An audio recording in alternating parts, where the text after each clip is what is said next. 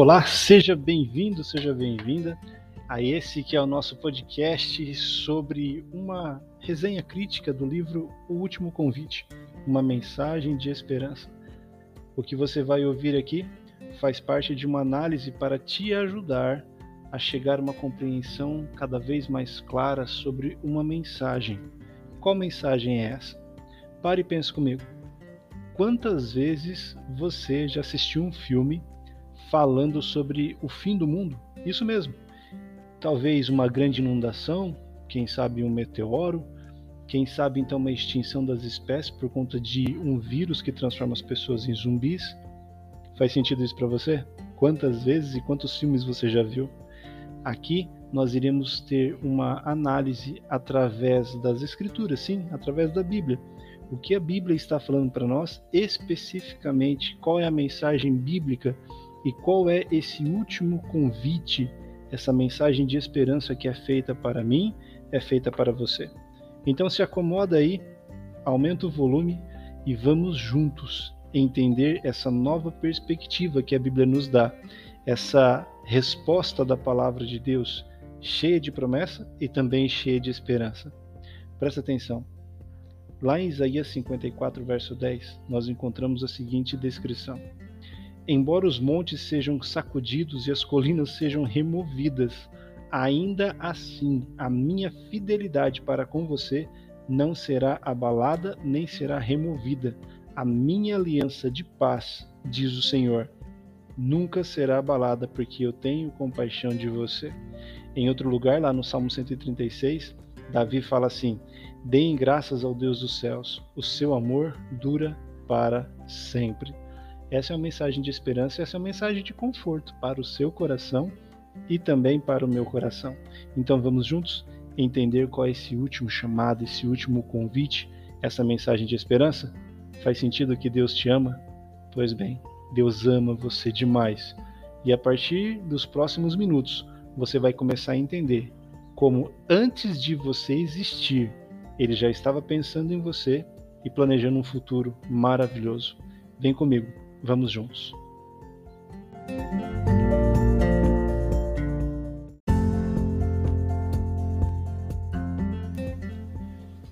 Chegamos agora a mais um episódio desse nosso podcast, onde nós estamos trabalhando aqui uma resenha crítica sobre o livro O Último Convite, uma mensagem de esperança.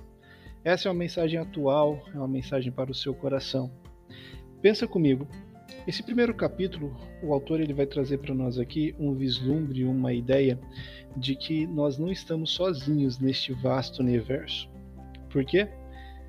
Você sabia que pode haver até 2 trilhões de galáxias em toda essa criação, em todo esse universo? Cada galáxia, cada uma dessas galáxias, conta com a média de 100 bilhões, isso, 100 bilhões de estrelas. Então você precisaria fazer uma conta muito simples, multiplicar 2 trilhões vezes 100 bilhões para você entender a quantidade de estrelas que existem aproximadamente nesse nosso universo. Ou seja, existem mais estrelas no céu, no universo, do que os grãos de areia de todas as praias do mundo que temos aqui. Sabe, essas essas galáxias elas trabalham em cima de girar, ou seja, orbitar em torno da sua estrela maior. Aqui na nossa galáxia é o Sol, mas existem cerca de 4 mil exoplanetas que giram em torno de algumas estrelas assim. Ou seja, dificilmente nós estamos sozinhos no céu. Sabe, a NASA ela já tem buscado trabalhar isso para buscar uma vida inteligente, uma vida extraterrestre, para entender e provar que não estamos sozinhos aqui nesse planeta. A ironia é que, por mais que os trabalhadores da NASA sejam dedicados e façam essas buscas pelos céus e os seus equipamentos sejam assim sofisticados, eles ainda não conseguiram receber nenhum sinal do céu. Mas tem um detalhe: a Bíblia revela para nós que nós não estamos sozinhos. Confere comigo o que diz em Efésios 3, verso 10. A intenção dessa graça era que agora, mediante a igreja, a multiforme sabedoria de Deus se tornasse conhecida dos poderes e autoridades nas regiões celestiais. Poderes e autoridades de onde? Das regiões celestiais, ou seja, de outras partes da criação além da terra. Existe uma garantia, existe uma certeza de que nós não estamos sozinhos. Em outro lugar, no livro de Efésios mesmo, agora no capítulo 6, verso 12, diz assim: Pois a nossa luta não é contra pessoas, mas contra os poderes e autoridades, contra os dominadores deste mundo de trevas, contra as forças espirituais do mal nas regiões celestiais.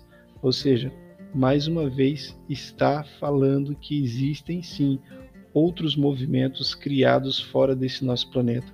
O texto fala que existe uma luta contra forças espirituais nas regiões celestiais. Sim, existe uma afirmação de que existe vida sim fora do nosso planeta, nesse universo, e que algumas delas são más.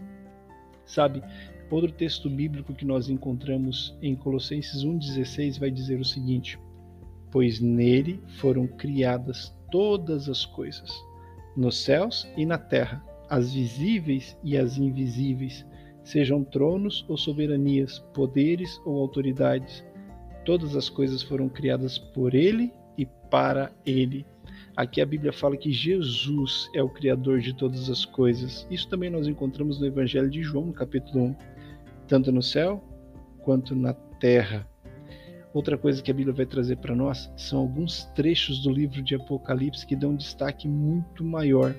Por exemplo, em Apocalipse 12, do verso 7 ao verso 12, vai falar que estourou uma guerra no céu Miguel e seus anjos lutaram contra o dragão, também o dragão e seus anjos lutaram, mas não conseguiram sair vitoriosos, e não havia mais lugar para eles no céu.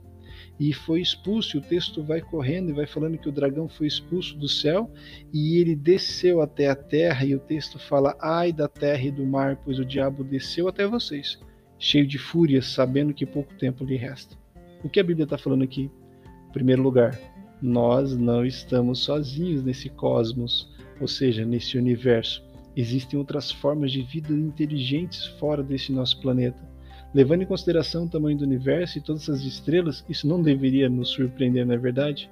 Segundo ponto, já que o dragão foi expulso para a Terra, existem combatentes aqui.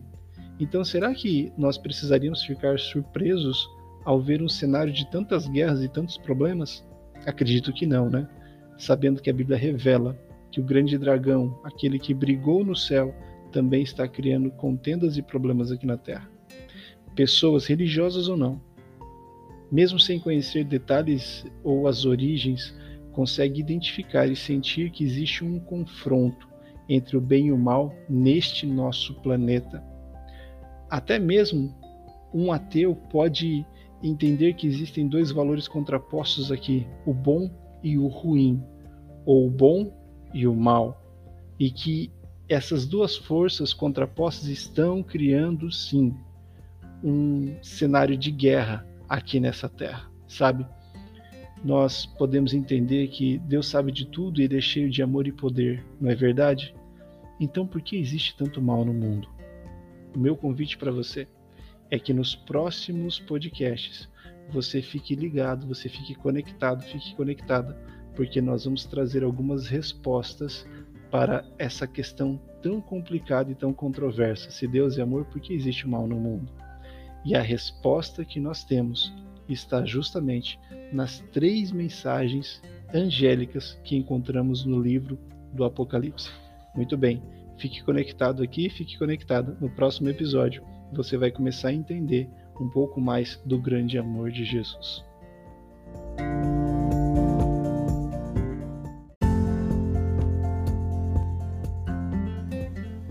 Olá, seja bem-vindo, seja bem-vinda a mais um podcast dessa resenha crítica do livro O Último Convite, uma mensagem de esperança.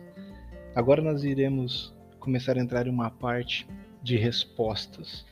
Sabe, eu sou pai, sou pai de três filhos e antes da paternidade sempre ficam aquela, aquelas perguntas: como será que vai ser?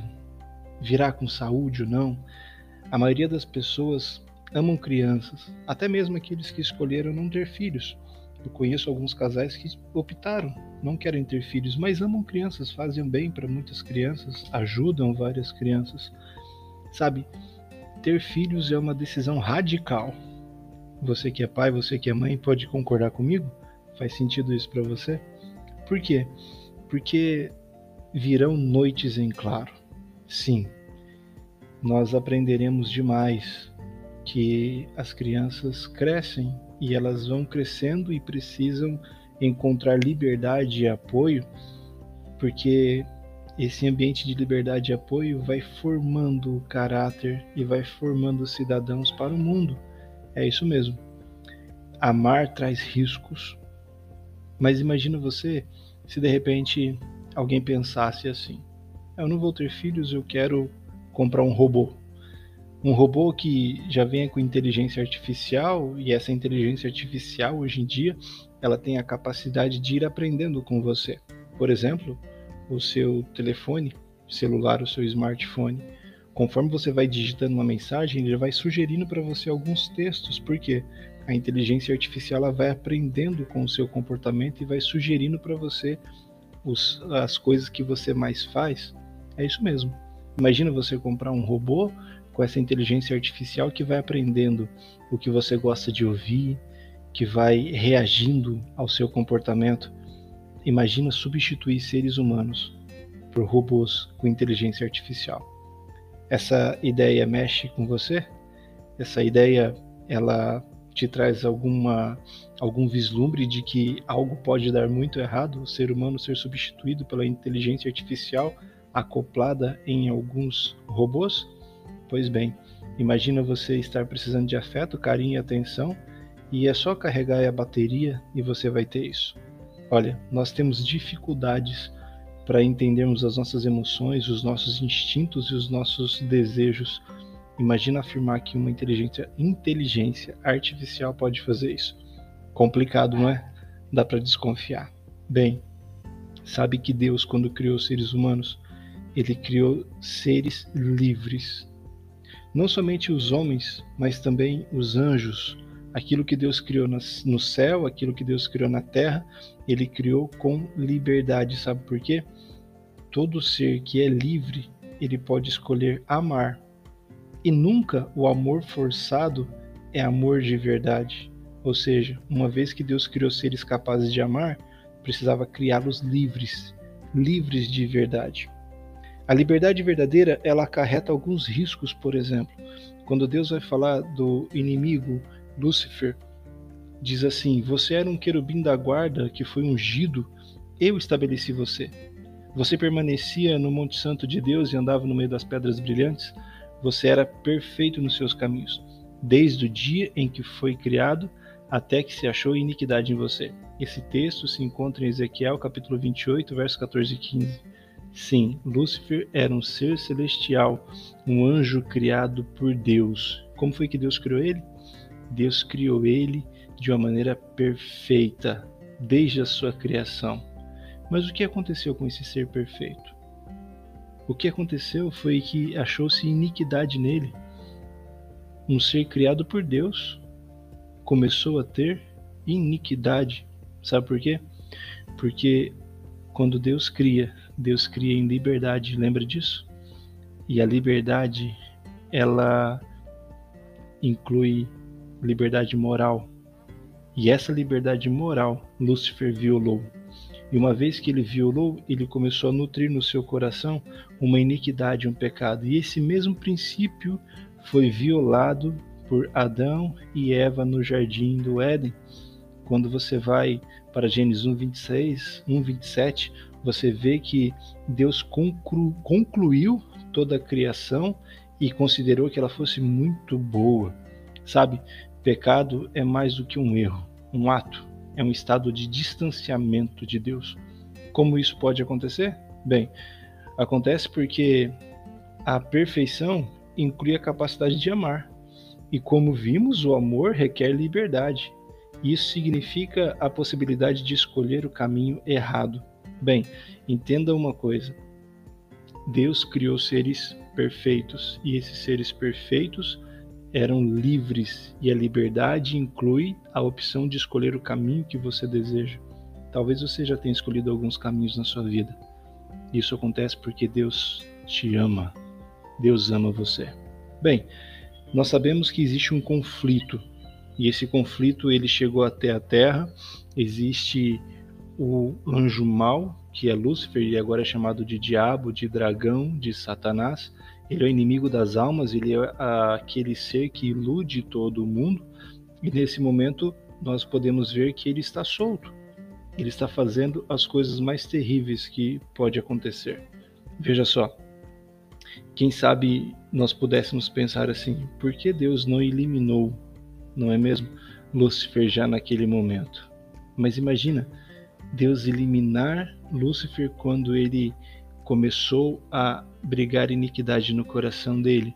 Deus poderia acabar com a rebelião, mas nunca teria acabado com as acusações. Faz sentido isso para você? As Escrituras ensinam que Deus é um Senhor de amor. Ele age pelo amor, não pelo medo. Lá em Marcos 12:30 fala assim: Nós conhecemos o amor e cremos neste amor que Deus tem por nós. Deus é amor, e aquele que permanece no amor permanece em Deus e Deus permanece nele. Esse texto está em 1 João 4,16. E lá em Marcos 12:30 diz assim: Ame o Senhor seu Deus de todo o seu coração, de toda a sua alma, de todo o seu entendimento e com toda a sua força. Deus não pode ordenar que você o ame. Ele não pode forçar você. Para que você o ame, você precisa ser livre, sabe? Imagina como Deus poderia ser um Deus de amor, resolvendo o conflito, sendo simplesmente um Deus que elimina, aniquila os seus inimigos. Deus não tem nenhum problema com as acusações. O caráter dele é perfeito. Deus não tem nenhum problema que você duvide dele de vez em quando ele não muda quem ele é. Sabe? Aqueles que fizeram as acusações contra ele, se eles fossem os mesmos que o mataram, e isso aconteceu, provou na realidade, na verdade, que eles eram culpados daquilo que estavam acusando. Então, quando Jesus morre na cruz do Calvário, fica bem claro que na realidade o grande problema que existia no céu era que o diabo, ele queria o lugar de Deus, mas ele não queria a responsabilidade de Deus. Faz sentido isso para você? A revelação do caráter de Deus, o caráter abnegado e de renúncia que Deus demonstrou na cruz, é a base das próximas três mensagens angélicas que nós iremos estudar. E essa é uma mensagem de esperança, essa é uma mensagem que traz promessa e traz vida eterna. E ela é anunciada a um mundo que ama rumo a uma dissolução. A promessa é feita para cada um de nós. Então pense comigo: você pode escolher tomar posse daquilo que Deus te deu graciosamente nesse momento, porque independente daquilo que nós erramos, Deus continua nos amando.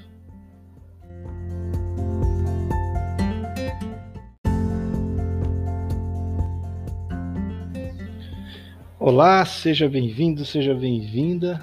Continuamos na nossa resenha crítica do livro O Último Convite, uma mensagem de esperança, uma mensagem de esperança para você, uma mensagem de esperança para o seu vizinho, para o seu filho, para a sua filha. É uma mensagem de esperança para todos nós, porque afinal de contas nós estamos entendendo um pouco mais o que a Bíblia diz e como Deus tem se preocupado com o nosso conforto e com o nosso futuro e a salvação em Cristo Jesus. Muito bem, falamos até aqui sobre as três mensagens para o mundo e agora nós iremos nos aprofundar, sim. Nós iremos agora nos aprofundar nessas mensagens e nós que começaremos então agora a entender um pouco mais como funciona essa mecânica das mensagens e por que ela é tão atual para nós. Então presta atenção, vou sugerir para você, se quiser pegar um papel e uma caneta, se você estiver caminhando, aproveite a caminhada e ouça aqui uma mensagem que vem de Deus. Vamos lá? Quais então são essas mensagens? Eu vou ler aqui para você Apocalipse capítulo 14, versos 6 ao 12, que diz assim: Vi um outro anjo voando pelo meio do céu, tendo um evangelho eterno para pregar aos que habitam na terra, e a cada nação, tribo, língua e povo, dizendo com voz forte: Temam a Deus e deem glória a Ele, pois é chegada a hora em que Ele vai julgar e adorem aqueles que, aquele que fez o céu, a terra, o mar e as fontes das águas. Seguiu-se então a este um outro anjo, o segundo, dizendo: Caiu, caiu a grande Babilônia, que fez com que todas as nações bebessem o vinho do furor da sua prostituição. Seguindo este então outro anjo, o terceiro, dizendo: Com voz forte: Se alguém adora a besta e a sua imagem e recebe a sua marca na testa ou na mão, também esse beberá do vinho do furor de Deus, preparado sem mistura, no cálice da sua ira, e será atormentado com fogo e enxofre diante dos santos anjos e na presença do Cordeiro. Veja só, essas mensagens elas foram escritas no livro do Apocalipse, que é o último livro da Bíblia, e faz sentido porque esse livro ele traz para nós a revelação do que vai acontecer nos últimos dias. Sim, o nome Apocalipse significa revelação ou descobrir ou revelar, e de acordo com Apocalipse 1:1, é a revelação de Jesus Cristo, ou seja, é um livro que nós temos revelado e descoberto quem é Jesus. É um livro que nos fala sobre Jesus e acerca de quem ele é. Por exemplo, algumas declarações que nós encontramos: Eu sou o Alfa e o Ômega, o princípio e fim, o Deus eterno. Retrata também Jesus como o Cordeiro que foi morto desde a criação do mundo, e também o Salvador crucificado, aquele que morreu na cruz, foi ferido pelos pecados do mundo.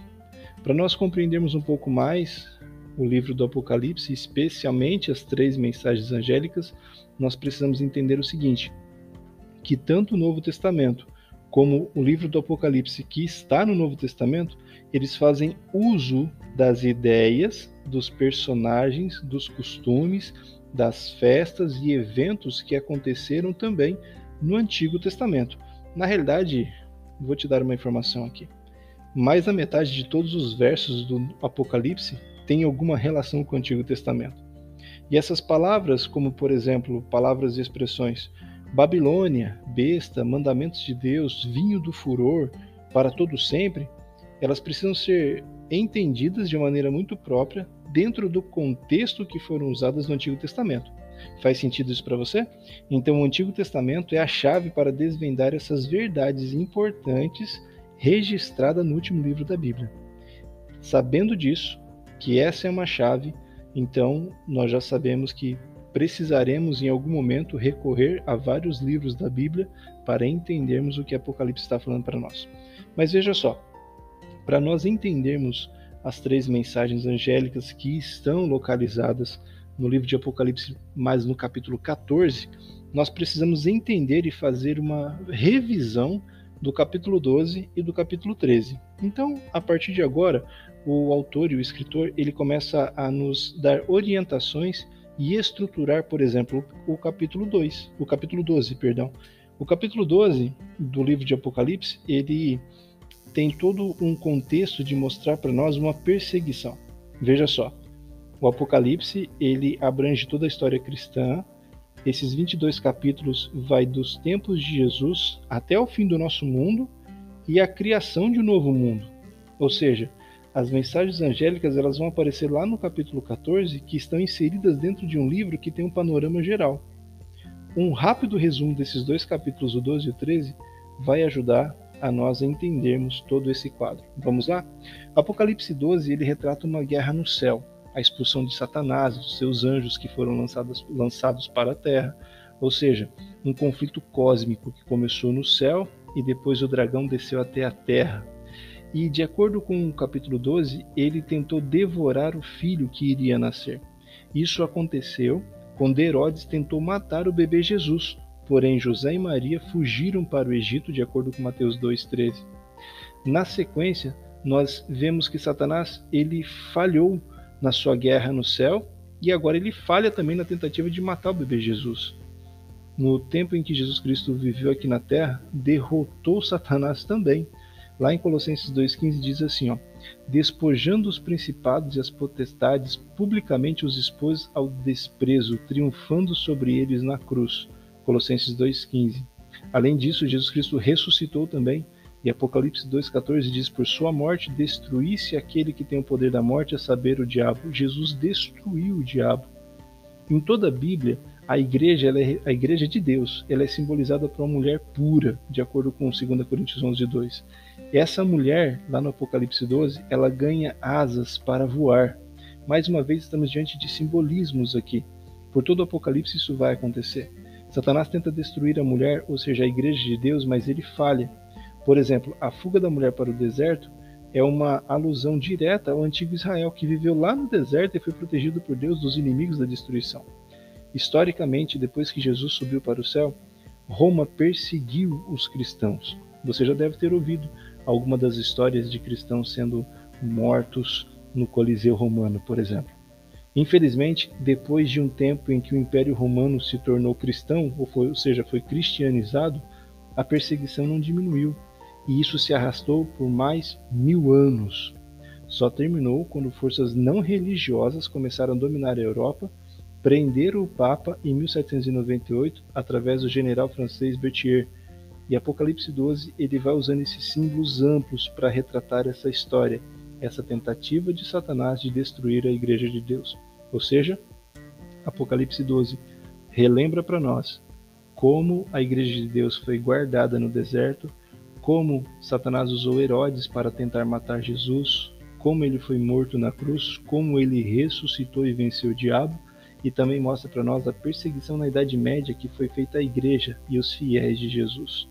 Tá entendendo? Faz sentido isso para você? E nesse momento Deus ele continua tendo um povo fiel. E nós já estamos em outra marcha, nós já estamos em outro momento. Nós estamos no momento em que o dragão está irado com a igreja, com a mulher, e ele trava uma guerra com os seus descendentes, ou seja, aqueles que guardam os mandamentos de Deus e têm o testemunho de Jesus. Já Apocalipse 13 dá uma continuidade ao tema do grande conflito. Aqui ele vai trazer o dragão Satanás tentando destruir e causar destruição à terra. Ele vai fazer um link com Daniel 7 e vai contar para nós a intensidade da perseguição da igreja durante a Idade Média. E assim como a igreja apostólica ao longo dos séculos foi perseguida, Apocalipse 13 fala de uma outra perseguição, uma perseguição futura em escala mundial. A Covid-19 nos ensinou muita coisa, e principalmente que o mundo inteiro pode desabar. E isso ficou muito claro, de maneira inesperada, dramática e repentina, tudo pode mudar. Apocalipse 13 também retrata de uma forma ampla o que vai acontecer. A aclamação de um poder global seguido de uma perseguição mundial e assim fala: E ela, a besta, será adorada por todos os que habitam na terra. Isso está em Apocalipse 13, do verso 8, 16 e 17, onde esse poder global vai impedir que aquelas pessoas que não o adorarem, não tiverem a sua marca na cabeça, na testa ou na mão, não poderão comprar, não poderão vender, ficarão neutralizadas. De acordo com o que está sendo apresentado aqui pelo escritor, essa perseguição será mundial. Isso faz sentido, porque uma vez que Apocalipse 12 mostra que Satanás foi lançado à terra e todas suas tentativas de engano foram universais, porque ele é o sedutor de todo mundo, ele continuará fazendo isso. Bem, diante da pandemia, vimos como o mundo mudou rapidamente. Não tem como negar que essas coisas retratadas aqui vão deixar de acontecer. Existe um tema central em Apocalipse 13, e o tema central é a adoração. A adoração é representada como um fator importante por trás do tumulto e do conflito retratados nos últimos dias. De acordo com esses versos, Satanás, o dragão, tentará forçar o mundo a prestar um determinado tipo de adoração. Porque desde a rebelião ele tem tentado e procurado usurpar a autoridade e o lugar do próprio Deus. Isso nós já vimos que ele queria o lugar de Deus e não a responsabilidade do Senhor. Mas existe um contraste.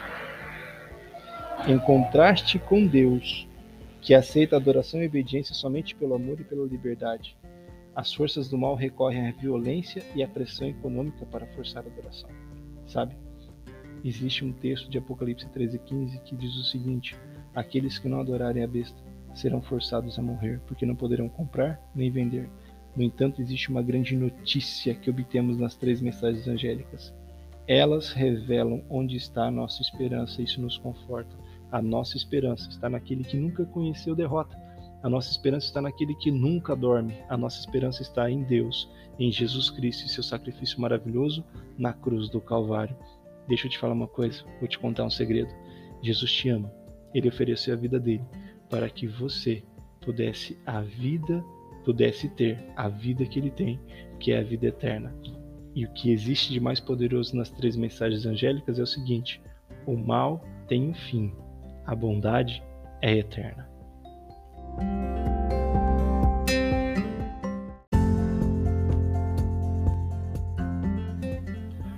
Olá, seja bem-vindo, seja bem-vinda. Nos encontramos aqui mais um momento nessa resenha crítica sobre o livro O Último Convite, uma mensagem de esperança, e eu tenho um convite a fazer para você. Tá curtindo, tá gostando? Segue também a nossa igreja, a Igreja de Penedo, nas redes sociais. É somente lá no Instagram e digitar Igreja de Penedo, tudo junto, Igreja de Penedo, e você vai começar a seguir a nossa igreja, vai começar a acompanhar os nossos conteúdos, aquilo que nós divulgamos, falando sobre esperança, falando sobre acolhimento da família, falando sobre um futuro em Cristo Jesus. Combinado? Segue a gente lá no Instagram. Veja só, Nesse encontro, nós iremos conversar um pouco sobre anjos sem asas. Isso mesmo. Pensa comigo. A vida é uma comunicação. As células se comunicam através de sinais químicos e elétricos, as plantas falam por meio de substâncias químicas que exalam no ar, e os animais, com seus sons, posturas e movimentos, eles se comunicam também. Nós, seres humanos, temos uma necessidade de falar, ouvir e conversar. E na era que vivemos, a era da comunicação, a era da informação, os smartphones têm tornado a nossa vida praticamente com base na informação, não é verdade? Mas imagina comigo, qual é a utilidade que a informação proporciona para nós se ela não for comunicada? Isso mesmo. O que adianta você ter uma informação muito importante se ela não for comunicada? E o que dizer então sobre a tarefa difícil de encontrar verdade em meio a tantas fake news, não é verdade isso? Bem, diante de tanta falta de informação ou informações desencontradas, o livro do Apocalipse ele traz para nós um, uma sentença, algo muito importante e verdadeiro. Ele fala que existe felicidade naqueles que guardam as palavras da profecia que está contida dentro do livro do Apocalipse. Lembrando que Lá em Apocalipse 1:3 fala que existe essa felicidade, essa alegria de guardar a profecia, de acreditar na profecia, porque o tempo está próximo. Deus se comunica por conosco através e por intermédio da sua palavra. E quando nós lemos a palavra, nós somos abençoados, porque nós estamos lendo, mas é importante também ouvir a palavra e guardar as coisas que estão escritas nela. Olha, dentro das coisas escritas no livro do Apocalipse estão as três mensagens angélicas. Isso mesmo. Elas não só nos advertem com relação aos problemas que virão, mas também nos mostram uma solução, uma única esperança que nós podemos nos apegar. Sabe? Aqui nós começamos a entender um pouco mais as funções mecânicas da profecia dos, dos três anjos, não é? Essas três profecias angélicas. O texto de Apocalipse 14:6 fala que assim, vi outro anjo voando pelo meio do céu. Quem é esse anjo? Já parou para pensar nisso? Eu vou explicar para você agora. Tanto em hebraico quanto em grego, que são as línguas básicas que a Bíblia foi escrita tanto o Antigo quanto o Novo Testamento, a palavra anjo significa mensageiro. Nós temos várias vezes em que anjos vieram até a terra para trazer e transmitir algum tipo de informação para o povo de Deus. Eu vou trazer para você aqui dois exemplos. Daniel 9, do 20 ao 23, nós temos um primeiro exemplo, e Lucas, no capítulo 1, do verso 11 ao verso 38. São mensagens de esclarecimento, são mensagens de alento, são mensagens de profecias, são mensagens relacionadas ao futuro, mas também são mensagens que explicam o presente. Porém, a Bíblia também aplica esse termo, anjo, a mensageiros humanos. E um exemplo muito óbvio que nós temos aqui está lá em Mateus 11, no, verso, no capítulo 11, verso 9 e 10, onde Jesus mesmo, depois de fazer uma descrição sobre João o Batista, não chama apenas de profeta, mas fala que era mais que um profeta, e aí Jesus cita Malaquias 3:1. E lá em Malaquias 3:1 fala assim: Eis que eu envio o meu mensageiro que preparará o caminho diante de mim. Isso mesmo. Tanto seres humanos como anjos são mensageiros de Deus. No caso aqui de Apocalipse, esse primeiro anjo, dada a natureza simbólica do livro de Apocalipse, isso você não pode esquecer, Apocalipse é um livro 95% profético e simbológico. Nós precisamos ancorar a tradução em cima do Antigo Testamento, os costumes, as festas e os acontecimentos e as palavras e também do Novo Testamento, tá ok? Lembrou disso daí? Então, a natureza simbólica do livro de Apocalipse e o contexto que segue fala da pregação ao mundo. O anjo é uma referência clara a mensageiros humanos, mas que possuem uma mensagem do céu. Olha que coisa impressionante isso. O Apocalipse revelando que homens com a mensagem do céu, seres humanos, trariam uma mensagem diretamente do céu. Lá em Mateus 28, nós temos o que chamamos da grande comissão. Jesus fala para os seus discípulos evangelizarem, divulgarem, falarem tudo aquilo que aprenderam dele, trazendo pessoas para o reino de Deus. Prestem atenção. Essas pessoas são chamadas para divulgar e eles são seres humanos que vão anunciar as obras, porque eles são os discípulos e os seguidores de Jesus.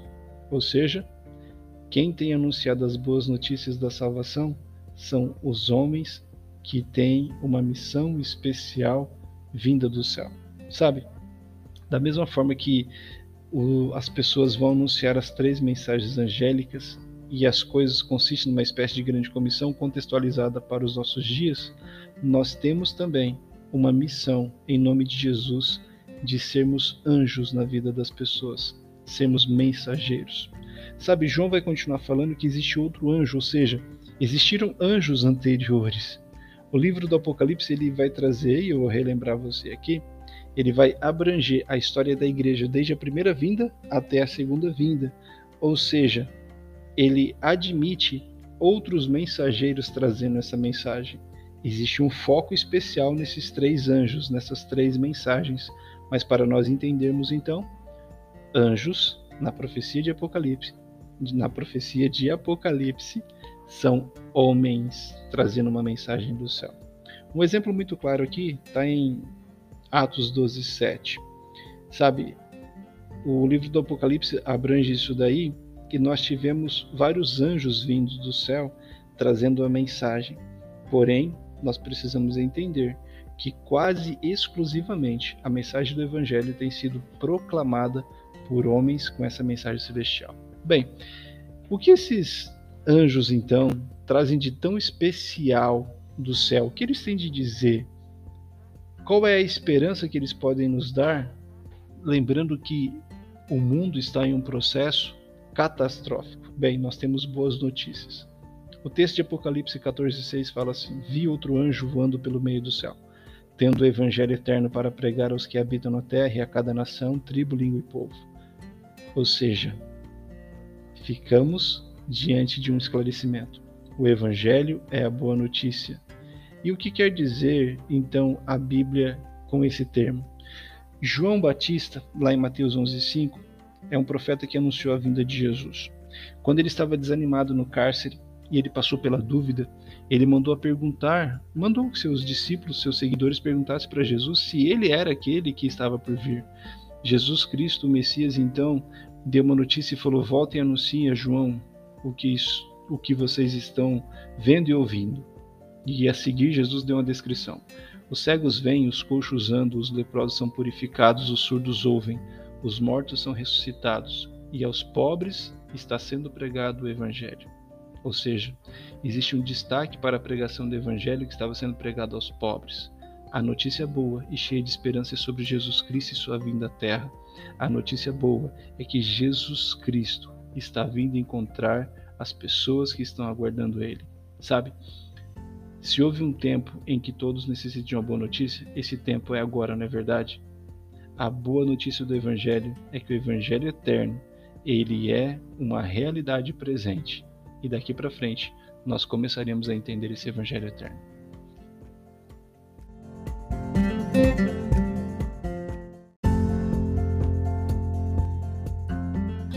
Olá, seja bem-vindo, seja bem-vinda. Continuamos a nossa resenha crítica com relação ao livro O Último Convite, uma mensagem de esperança. Uma mensagem de esperança para você, uma mensagem de esperança para mim também. Meu nome é Jorge Augusto, sou pastor na igreja de Penedo e nós estamos desenvolvendo esse trabalho para que fique mais fácil você compreender as verdades que Jesus tem para sua vida. Já nos segue? Vai lá no Instagram, digita Igreja de Penedo e comece a seguir para acompanhar os nossos conteúdos, as divulgações que nós fazemos e será abençoado também. Tá ok? Vamos continuar aqui então no nosso encontro para entendermos um pouco mais sobre a verdade em Cristo Jesus. Aprendemos no nosso último encontro que mensageiro são também os homens, anjos na profecia são mensageiros, e esses mensageiros são homens que têm uma mensagem do céu. Aqui na continuidade, o autor vai trazer para nós que o primeiro anjo ele fala sobre um evangelho eterno. E essa é a única vez na realidade que evangelho é acompanhado por esse adjetivo eterno. Outras vezes, o escritor do Apocalipse, que é João, o discípulo de Jesus, o apóstolo de Jesus, ele utilizou esse adjetivo eterno, mas foi com referência a outros termos. Por exemplo, em João 6,47, Jesus fala assim: Em verdade, em verdade lhes digo, quem crê em mim tem a vida eterna. Olha o eterno aparecendo aí. Esse evangelho que é trazido como evangelho eterno, ele foi formulado por Deus na eternidade e até se manifestar em Jesus Cristo, ele permaneceu oculto. Veja só o que diz Efésios 1, verso 3 e 4. Bendito seja o Deus e Pai de nosso Senhor Jesus Cristo, que nos abençoou com todas as bênçãos espirituais nas regiões celestiais em Cristo. Antes da fundação do mundo, Deus nos escolheu nele para sermos santos e irrepreensíveis diante de Deus. Fomos escolhidos, sim, em Jesus Cristo, antes da fundação do mundo. Antes de existirmos, Deus já havia feito um plano. Antes de nós pensarmos, antes de nós nos entendermos como gente, Deus já havia formulado um plano de salvação em Cristo Jesus. Não, isso não é predestinação, tá ok? Essa é uma ideia, na realidade, de que a salvação está à disposição de todos. Cabe a mim, cabe a você, cabe a nós, se desejamos isso ou não. Deus tem um plano, e esse plano ele existe muito antes da fundação do mundo. Em Hebreus 2:9 diz assim: Vemos, porém, aquele que por um pouco foi feito menor do que os anjos, Jesus, que por causa do sofrimento da morte foi coroado de glória e de honra, para que pela graça de Deus provasse a morte por todos. Por que morrer por todos se não estivesse planejado que todo ser humano se salvasse no fim? Pois bem, o plano da salvação foi elaborado antes que precisássemos dele, a fim de que já existisse quando fosse necessário. Era a garantia da nossa alma. Faz sentido isso para você? Lá em Isaías 53:6 tem algo poderoso. Diz assim: Todos nós andávamos desgarrados como ovelhas, cada um se desviava pelo seu próprio caminho, mas o Senhor fez cair sobre ele a iniquidade de todos nós. É poderoso porque em Jesus recaiu a nossa iniquidade, o nosso pecado, a nossa, a nossa intenção e a nossa ação de pecar. Sabe? Se intenção não fosse perdoar todos nós, por que então esses textos e essa explanação e abertura desse evangelho? Tudo nos traz a ideia de que já foi originalmente criado. Na realidade, tudo nos traz essa ideia de que existe um plano criado para nós antes que a vida começasse a existir. Sabe por quê? Porque eu e você fomos criados para a vida eterna. Sabe? Ele elaborou o plano capaz de levar a salvação a todos, a cada um de nós. E esse é o Evangelho eterno. Pega essa chave que vai abrir a sua vida. O Evangelho eterno é o plano de salvação de Jesus para você. Em Tito, capítulo 1, verso 1 e 2, Paulo diz assim: Paulo, servo de Deus e apóstolo de Jesus Cristo, para promover a fé que é dos eleitos de Deus e o pleno conhecimento da verdade segundo a piedade. Escrevo na esperança da vida eterna que o Deus que não pode mentir prometeu antes dos tempos eternos, ou seja, antes da fundação do mundo é uma coisa. Paulo, porém, identifica a questão em um tempo ainda mais remoto. Recebemos a promessa de vida eterna antes dos tempos eternos. Antes dos tempos? Veja só, a ciência moderna ela nos indica, nos indica que há bilhões de anos a matéria, a energia, o espaço e o tempo passaram a existir instantaneamente. Essa, essa é a visão de uma parte da ciência moderna. O tempo em si teve um princípio, uma vez que não existia antes disso. De acordo com Paulo, foi nesse momento, antes do princípio, antes do tempo em si, que Deus prometeu a esperança da vida eterna. Ou seja, antes de tudo existir, já existia um plano para você. Esse é o Evangelho eterno. 1 Pedro 1, 18 e 20 diz assim: Sabendo que não foi mediante coisas perecíveis, como prata ou ouro, que vocês foram resgatados da vida inútil que seus pais lhes, legaram, mas pelo precioso sangue de Cristo, como de um cordeiro sem defeito e sem mácula. Ele foi conhecido antes da fundação do mundo, mas foi manifestado nesses últimos tempos em favor de vocês. Antes sim da fundação do mundo, a promessa da salvação foi dada porque o plano da salvação já existia também. E aqui nós vamos entrar em uma sequência de textos que vai comprovando como o plano da salvação ele foi passando de gerações, gerações, de tempos em tempos que a Bíblia vem nos trazendo. Por exemplo, Apocalipse 13:8 chama Jesus do Cordeiro de Deus que foi morto desde a criação do mundo. Ou seja, esse plano foi elaborado antes que nós precisássemos dele. Isso é garantia, é garantia da nossa alma. E Gálatas 1, 8 e 9 fala assim: Mas ainda que nós ou um anjo dos céus pregue um evangelho diferente daquele que pregamos a vocês, seja amaldiçoado.